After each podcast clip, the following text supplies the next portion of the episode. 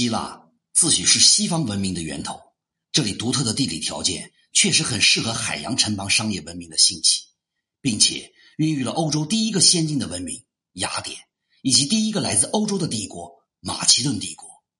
但是，希腊这块土地也限制了其继续发展，就好像埃及农业文明发展的极早，但是天花板也非常的明显，布满山地，耕地匮乏，腹地狭小，曲折破碎。这不利于希腊的统一，更限制了其本身的生产力，这对希腊是非常不利的。因为它在历史上必须与来自东西两边的强大对手竞争。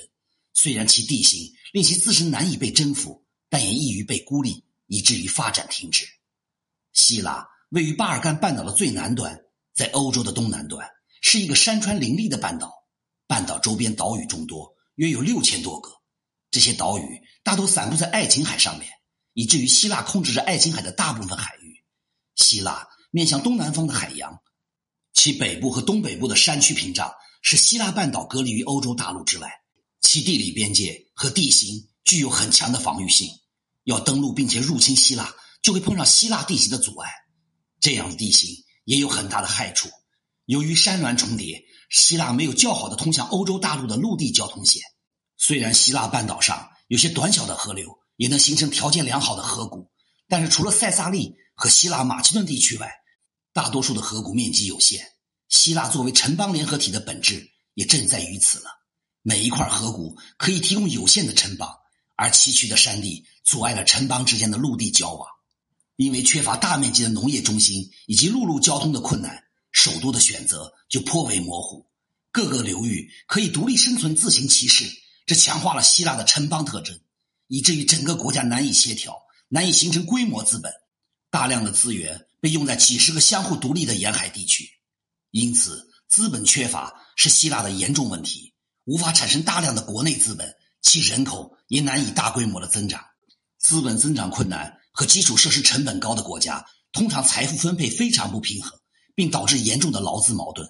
这就是为何希腊在政治上与拉美国家一样，面临着同样的基础设施匮乏。资本匮乏、军事干政、劳资冲突等问题。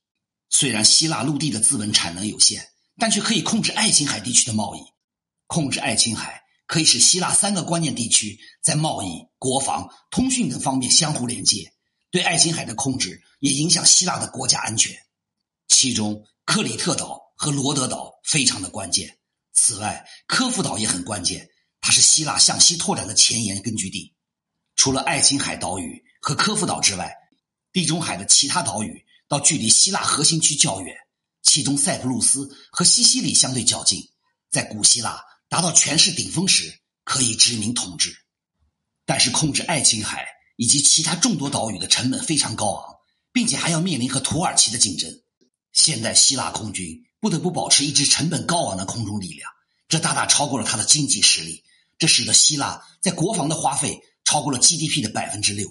将近是其他欧洲国家的两倍，再加上希腊民主政府的慷慨但不现实的福利制度，以及崎岖的地形，造成的高成本基础设施，结果就是持续的债务危机。这对希腊以及欧元区国家都是巨大的威胁。希腊的问题重生，从古代的超级大国到一个中等富裕的欧洲国家，再到现在的政治经济停摆一潭死水。我们需要从地缘政治的角度来考察其历史。方可理解其历史性的衰退。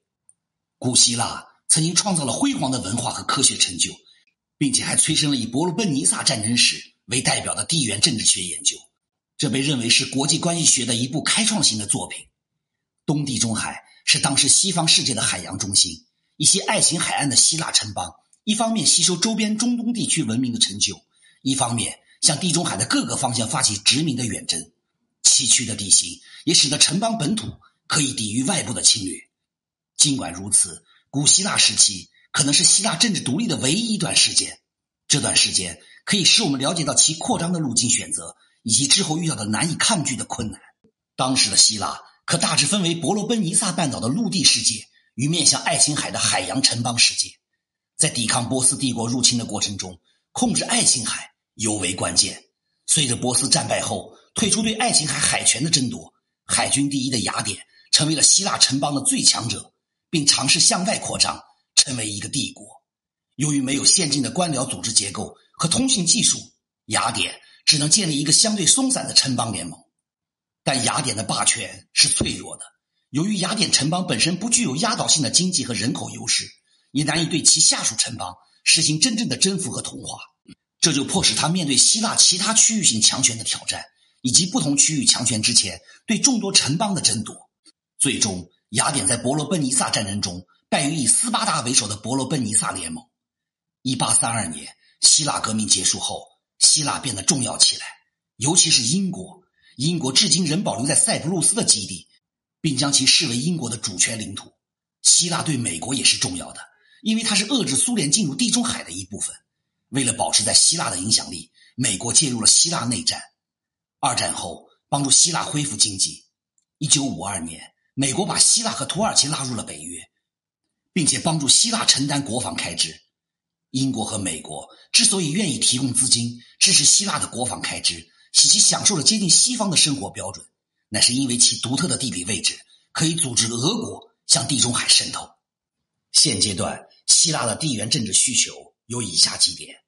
第一，要确保对爱琴海的控制，以维持防御，并联系自己的多块陆地与人口中心。第二，对科孚岛、克里特岛和罗德岛的控制，加强对这些边疆岛屿的建设，防止海上入侵。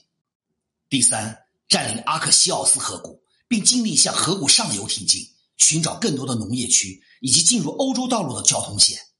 第四，消灭希腊内陆的区域分离势力，尽力加强对税收和资本的控制。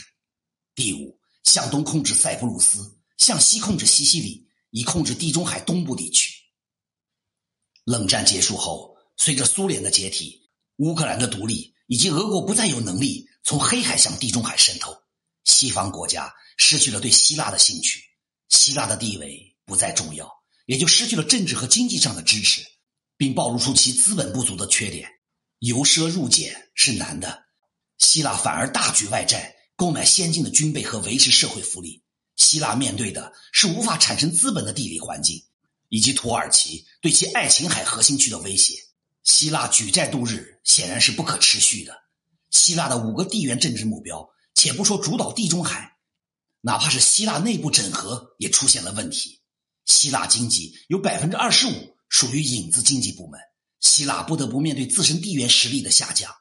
欧洲终止对希腊的支持。不是没有可能的问题，而只是一个时间的问题。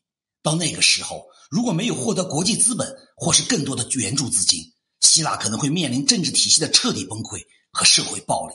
这是自二十世纪七十年代军政府统治以来，希腊所没有经历过的。他将第一次处于孤立无援的境地。